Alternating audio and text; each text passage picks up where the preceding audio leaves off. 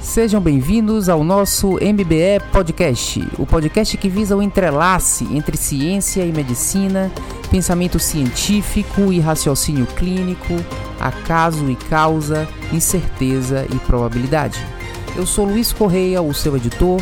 Essa é a mais nova iniciativa de nosso programa de medicina baseada em evidências que já abrange nosso blog, canal do YouTube e curso online de medicina baseada em evidências, e agora agrega às suas iniciativas o nosso novo podcast.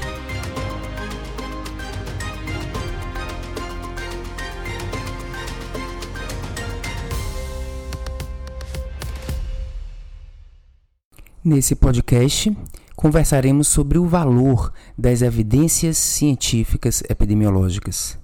Evidências construídas ao longo de um século, bem antes da epidemia do coronavírus, e que devem servir de alicerce básico para os nossos processos de decisão epidemiológica baseada em evidências, nesse momento crítico em que precisamos de ciência para uh, apontar os melhores caminhos.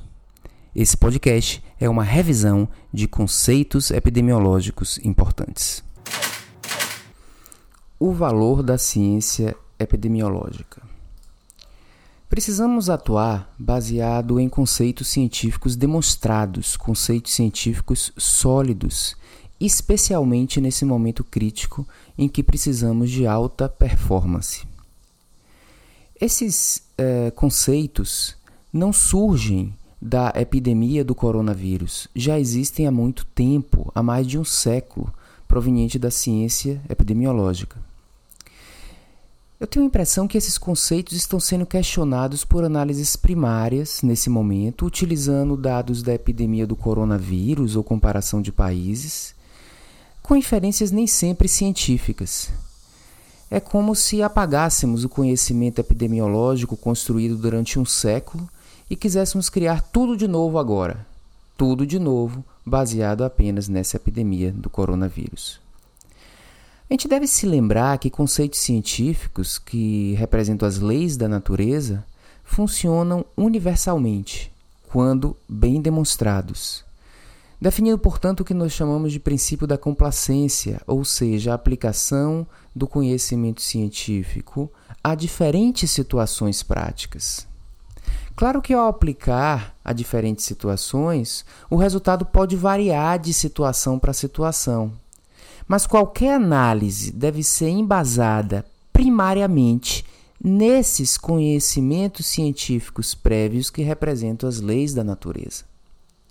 Portanto, é muito importante nos lembrarmos, e é isso que eu vou fazer nesse podcast, nos lembrarmos dos conceitos epidemiológicos sólidos e que devem representar as evidências científicas que devem nos nortear no processo de tomada de decisão nesse momento crítico.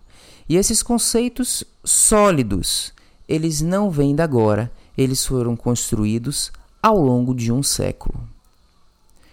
Abordarei como controlar a epidemia do coronavírus baseada em conceitos epidemiológicos, não necessariamente vindos do coronavírus, que a gente não tem ainda esse conhecimento específico do coronavírus. Segundo, porque essa epidemia é pior do que as demais epidemias e utilizarei conceitos epidemiológicos para explicar isso. Como controlar uma epidemia? Para isso a gente precisa saber como morre uma epidemia. As epidemias todas morrem elas não progridem de uma maneira infinita até dizimar a humanidade. As epidemias morrem. E por que elas morrem? Porque em algum momento o número de reprodução se, torna se tornará menor do que um. Número de reprodução, em inglês chamado de reproductive number, significa uh, o número de infectados novos que uma pessoa previamente infectada consegue promover, consegue causar. Então, um infectado, ele consegue transmitir a doença para quantas pessoas? Esse é o número de reprodução. Esse número de reprodução, que no coronavírus hoje é estimado como 2,5, é a base da função exponencial. Portanto, é um número que será elevado a uma potência na função exponencial. Quando esse número se torna menor do que 1, a epidemia morre, porque a cada dia terão menos doentes e a velocidade de cura e de imunização natural das pessoas se torna maior do que a velocidade de surgimento de novos doentes. Portanto, para a gente é, obter a morte de uma epidemia, o número de reprodução tem que se tornar menor do que 1. Esse 2,5, que é o número de reprodução básico do coronavírus, ele tem que virar menor do que 1. Existem três formas de conseguir isso. Uma forma natural, que é chamada imunidade do rebanho, herd immunity. Essa forma natural é quando um percentual da população se imuniza naturalmente porque adquiriu a doença. E a partir de um certo percentual, esse número de reprodução vai cair. Quanto maior o número de reprodução básico, maior a quantidade de pessoas que precisam ser imunizadas para que a epidemia morra. Ok? E essa é a forma natural da epidemia morrer. Nessa forma natural, maior quantidade de pessoas precisarão ficar doentes antes que a epidemia morra. Uma segunda forma, que é uma forma artificial e seria a forma mais desejada, seria a vacinação. Se nós vacinarmos um percentual da população, um percentual escolhido de acordo com o número de reprodução, como eu disse, quanto maior o número de reprodução, mais pessoas imunes precisam existir. Mas se você é, vacina um número mínimo suficiente para fazer com que o R0 se torne menor do que 1, você promove uma redução, uma morte da epidemia. No entanto, não temos vacina para coronavírus. Então entra a terceira forma de interromper uma epidemia. É uma forma é, bem comprovada cientificamente em relação à eficácia pela história da epidemiologia, pelos dados da, científicos epidemiológicos, que é evitar o contato entre pessoas. Evitar o contato entre pessoas. Ok? Evitando o contato entre pessoas, você faz com que esse R0 caia. E o desejo é que você consiga colocar ele abaixo do Q1 para que a epidemia morra antes de que as pessoas se tornem imunes. É um conceito importante esse que a gente tem que frisar aqui. A epidemia pode morrer antes das pessoas se tornarem imunes se você conseguir colocar o R0 menor do que 1 através é, do distanciamento entre as pessoas ok? Então não é necessário imunidade para que a epidemia morra. O distanciamento per si, se você consegue que menos novos doentes surjam, na, menos do que a, a, a cura das pessoas, você conseguirá essa morte da epidemia, ok? Então eu reforço mais uma vez que não é necessário imunidade para uh, que a epidemia morra. Você artificialmente, evitando contato entre as pessoas, pode colocar esse R0 menor do que 1. E isso não é uma novidade do coronavírus, isso é um conceito científico epidemiológico. Aqui eu tenho que enfatizar uma coisa muito importante. O objetivo primário dessa intervenção de evitar o contato entre as pessoas não é o achatamento da curva que vem sendo tão falado. O objetivo primário, com eficácia demonstrada, efetividade demonstrada pela história da epidemiologia, é a redução do número de doentes e, consequentemente, a redução de morte por aquela doença específica que caracteriza a epidemia. Ok? O achatamento da curva é um objetivo secundário que os epidemiologistas dizem, mesmo se a gente não conseguir colocar o R0 abaixo de 1, pelo menos nós atrasamos esses doentes para que o sistema não entre em colapso. Ok? Mas isso é um objetivo secundário. É importante entender que epidemiologicamente o objetivo de evitar contatos das pessoas é diminuir o número de doentes. Vai ter menos doentes com coronavírus e, consequentemente, menor número absoluto de mortes por coronavírus. Isso está sendo equivocadamente interpretado. o, o, o, distanciamento social está sendo equivocadamente interpretado como tendo o único efeito de achatar a curva. Eu reforço e digo, esse é um objetivo secundário. Se não conseguir o R0 menor do que 1, pelo menos a curva será achatada, ok? Porém, o maior valor, o maior impacto dessa medida é fazer a epidemia morrer antes das pessoas se tornarem imunes e reduzir a mortalidade pela doença da epidemia. Agora, como fazer para evitar contato entre as pessoas? Existem algumas formas e eu percebo as pessoas usando essas, esses nomes inadequadamente, reforçando a necessidade de nós uh, relembrarmos conceitos epidemiológicos básicos e importantes. As pessoas dizem que nós estamos em quarentena, nós não estamos em quarentena, quarentena é outra coisa. Nós estamos em distanciamento social. Existe, portanto, distanciamento social, fechamento de fronteiras, quarentena e isolamento. Distanciamento social é evitar o contato próximo de pessoas, evitar aglomerações, Fechar fronteiras, a própria palavra já diz. E quarentena, o que é? Quarentena é o isolamento de uma pessoa que tem suspeita de doença. E ela fica ali isolada durante o período de incubação. Passado o período de incubação, você já sabe, portanto, que ela não adquiriu a doença e ela pode ser liberada. E o que é isolamento? Isolamento é quando a pessoa tem a doença confirmada e ela, ela ficará isolada durante o curso de sua doença para que ela não transmita, ok? Portanto, temos distanciamento social, quarentena e isolamento. Nós não estamos, a não ser que tenhamos suspeita, mas as pessoas sem suspeita ou sem doença não estão em quarentena, nem em isolamento social e, e nem em isolamento, estão em distanciamento social. E o distanciamento social tem a sua efetividade comprovada na redução de mortalidade pela doença, porque eu reforço, é a única forma de colocar o R menor do que 1 na ausência de vacina. E se a gente não quiser a forma natural, que é herd immunity, porque herd, herd immunity promove o maior número de doentes antes de conseguir que a epidemia é, é, desapareça.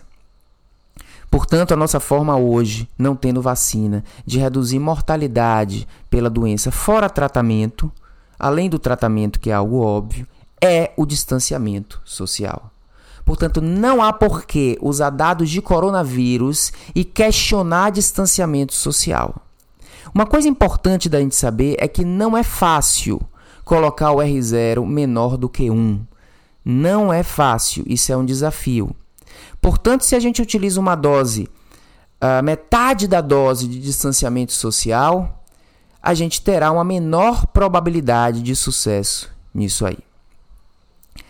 Uma outra situação, é uma outra noção epidemiológica importante é que em algumas doenças não é necessário o distanciamento social, como é o caso, por exemplo, da epidemia de ebola. Ebola, embora seja muito mais grave, de muito maior mortalidade, é uma doença que tem uma particularidade.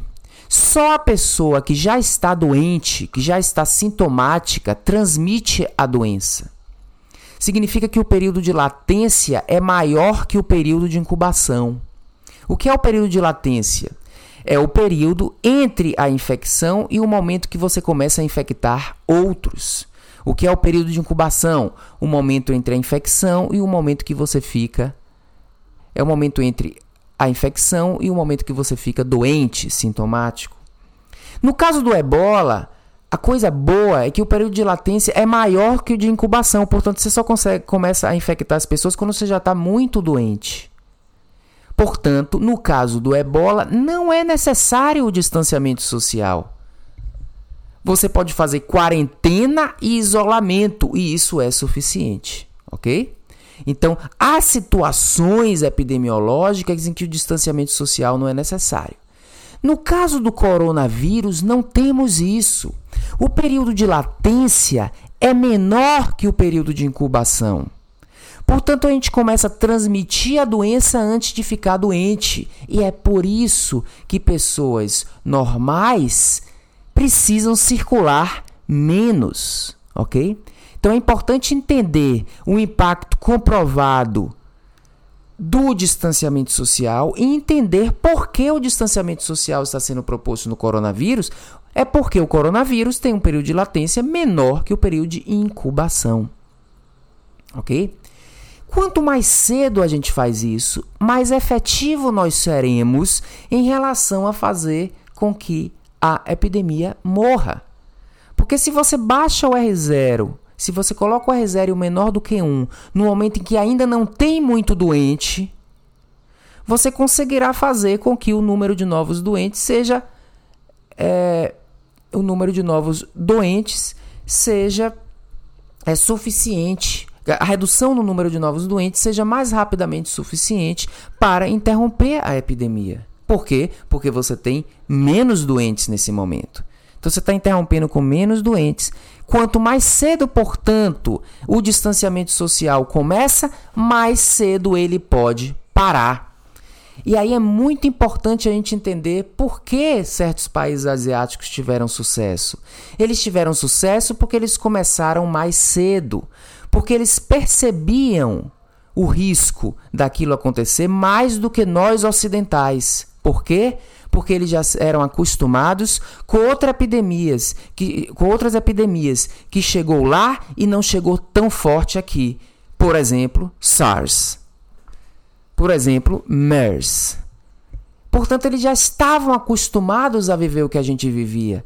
Quando perceberam a situação na China, começaram a tomar atitudes mais precocemente e por isso eles estão numa situação melhor do que os Estados Unidos, por exemplo.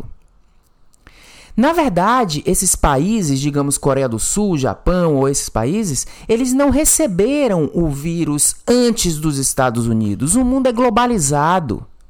Quem leva esses vírus são os aviões. E os aviões são muito mais frequentes da China, talvez da China para os Estados Unidos, do que da China para a Coreia do Sul. Talvez seja menos frequ mais frequente, ou pelo menos tão frequente quanto. Portanto, eles estavam mais próximos do ponto de vista eh, eh geográfico, territorial, eles estavam mais próximos daquilo do ponto de vista uh, de percepção da realidade, porque eles já viveram aquilo e tiveram uma atitude mais precoce. E foi justamente as atitudes mais precoces que permitiram um sucesso mais precoce. Portanto, quanto mais rápido a gente começar isso, melhor. E se se começa muito precocemente, como eles começaram, esse distanciamento social pode ser até uh, formatado de uma maneira menos intensa, como há alguns relatos. Mas a grande diferença é que eles começaram antes. Nós não estamos mais nesse ponto. Nós já passamos o ponto que certos países asiáticos começaram a prevenir. E, portanto, não estamos mais numa situação em que podemos nos dar o luxo de fazer algo parcial. Já é um grande desafio colocar esse R menor do que 1 e, portanto, devemos tentar com o melhor que a gente pode. Isso é muito importante de ser percebido. Quanto mais tardia, mais agressiva a intervenção precisa ser. Então, fazendo agora, e nós temos a sorte de estar fazendo duas semanas antes do americano, nós começamos a fazer o distanciamento social ao mesmo tempo do americano, mas eles tiveram uma epidemia que cresceu mais rápido, porque, claro, muito mais aviões chegam lá do que no Brasil nós estamos começando mais cedo do que eles. Isso é uma oportunidade única de começar mais cedo do que o americano. E, portanto, se a gente entrar com esse remédio na dose certa, a gente terá muito mais sucesso do que os americanos. Ficar em uma postura mais muito contemplativa em relação a isso, podemos perder essa oportunidade única de duas ou três semanas de antecipação em relação aos americanos ou os europeus. Ok? Então, fazer baixar o R0 não é fácil. Precisamos do melhor remédio. O distanciamento social parcial ou algumas alternativas uh, meio que em cima do muro que alguns têm discutido terá menor probabilidade de sucesso. E eu reforço, mesmo em localidades do Brasil que tem menos doença, quanto mais rápido se entrar, mais rápido se sai.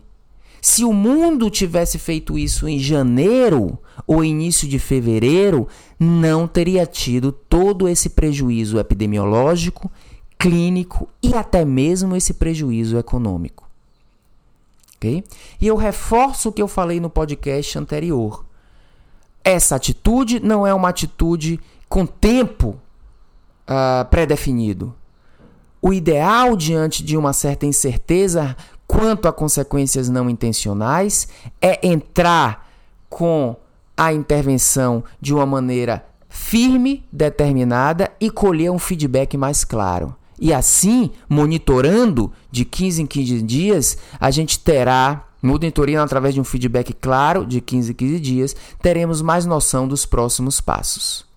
Se ficamos em cima do muro com algo parcial, não só vai ter menos probabilidade de colocar o R0 menor do que 1, como o feedback não vai ser tão claro. Portanto, precisamos monitorar. Monitorar o quê?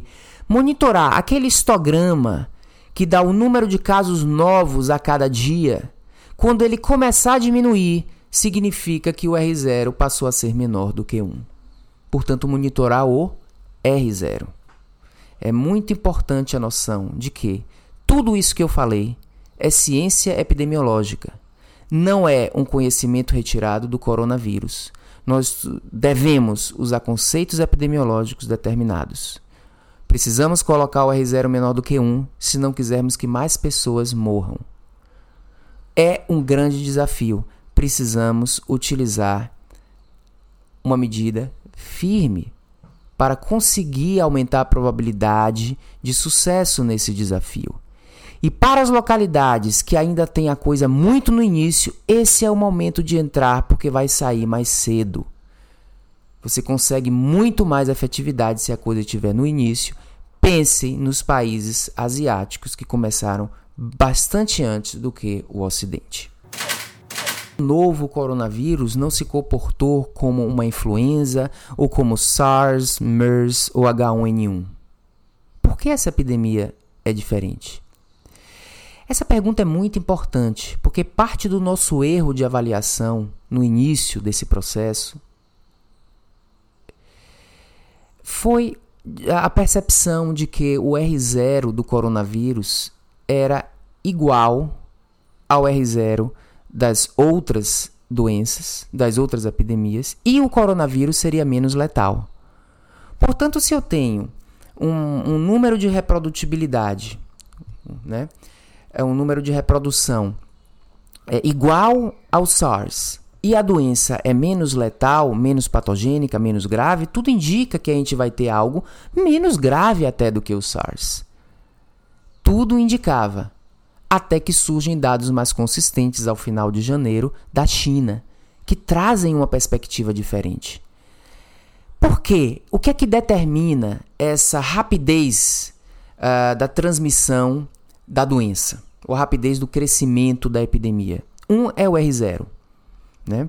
É o número de reprodução da epidemia. O outro conceito importante é o tempo de geração. Tempo de geração é quanto tempo o indivíduo passa infectando outros indivíduos. Se o R0 é 2, quanto tempo esse indivíduo ficou infectando para alcançar esse valor de dois outros indivíduos infectados? Quanto menor esse tempo, maior o crescimento da infecção ok? Então, se o indivíduo que tem coronavírus ele fica infectando só durante cinco dias e durante esses cinco dias ele consegue contaminar duas pessoas, o ciclo de contaminação se fecha só em cinco dias. Então, em 30 dias você terá seis ciclos. Se ele, a, a, o tempo de, de, de geração de novos casos é 10 dias, ou seja, o cara, a, o indivíduo conseguiu contaminar duas pessoas em 10 dias ok? Então, em um mês só vai haver três ciclos de geração da doença.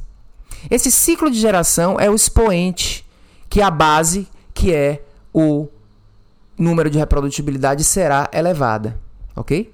Então, na verdade, quanto menor o tempo de geração da doença, mais ciclos de geração da doença acontecerá. Eu vou repetir a ideia porque eu sei que isso pode ser confuso. Imagine duas doenças, ambas têm um R igual a 2. A primeira doença, o tempo de geração para esses dois novos casos é 10 dias. A segunda doença é 5 dias. Qual a pior? Qual epidemia vai crescer mais rápido? A segunda, onde eu consigo gerar dois doentes novos a cada 5 dias. E aí, esses dois doentes novos serão responsáveis pelo novo, novo ciclo. Ok? Já acabou o ciclo desse primeiro doente, que ele só consegue contaminar pessoas durante cinco dias. Acabou o ciclo dele. Mas é bom que. É, quer dizer, é pior que ele consiga contaminar dois doentes em cinco dias.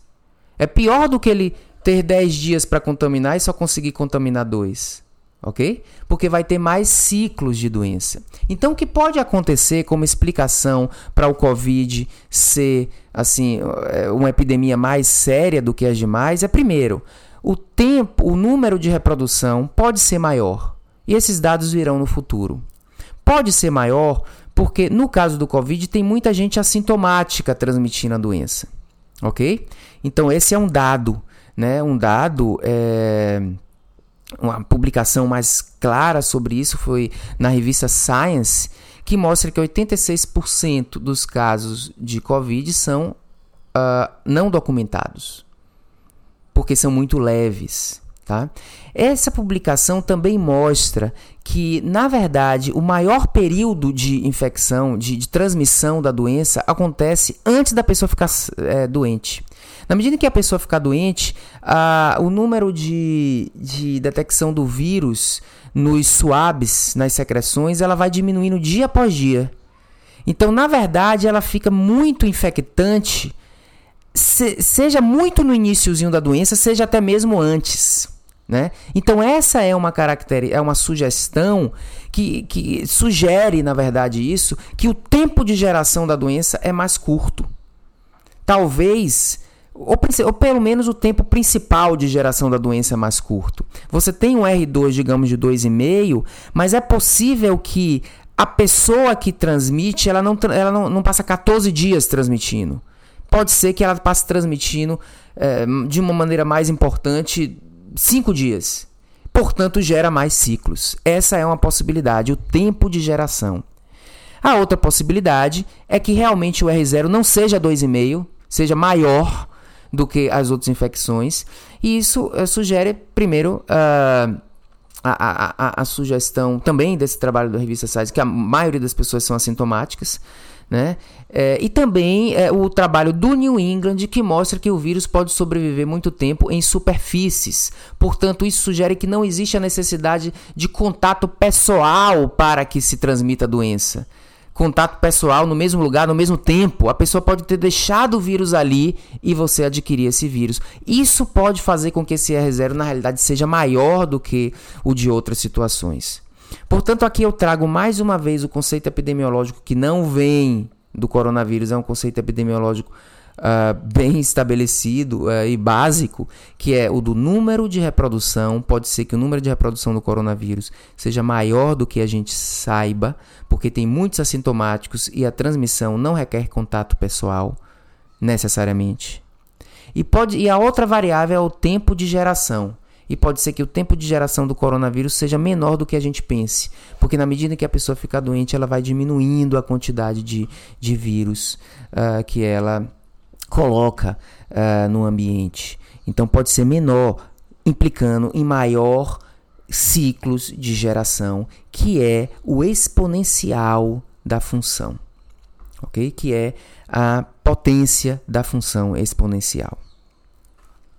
Portanto, esse pode ser o motivo. Nós, o mundo, né, teve uma impressão inicial que isso não seria tão grave. Uh, basicamente porque era uma doença menos grave com R0 igual às doenças mais graves. Okay? A questão, uh, e eu vou dis discutir essa questão no próximo podcast da próxima semana, é que uh, essa percepção de que isso poderia ser diferente poderia, é, é, ela, ela, ela era possível de ter surgido muito mais precocemente. Muito mais precocemente do que surgiu. Ok? Isso a gente vai discutir no próximo podcast. Mas nesse eu queria enfatizar isso. Porque essa epidemia é diferente. Porque o R0 pode ser diferente e o tempo de geração pode ser até menor do que o que a gente pense. O impacto escalável de medidas populacionais.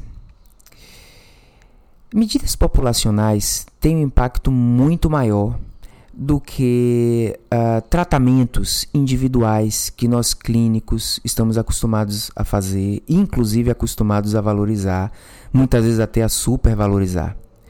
Quando eu administro um tratamento comprovadamente benéfico a um paciente e que eu considero de impacto satisfatório, na realidade, aquele impacto ele não é escalável no paciente.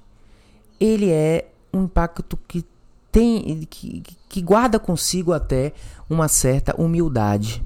Esses tratamentos que a gente faz, eles reduzem a probabilidade de um desfecho desfavorável.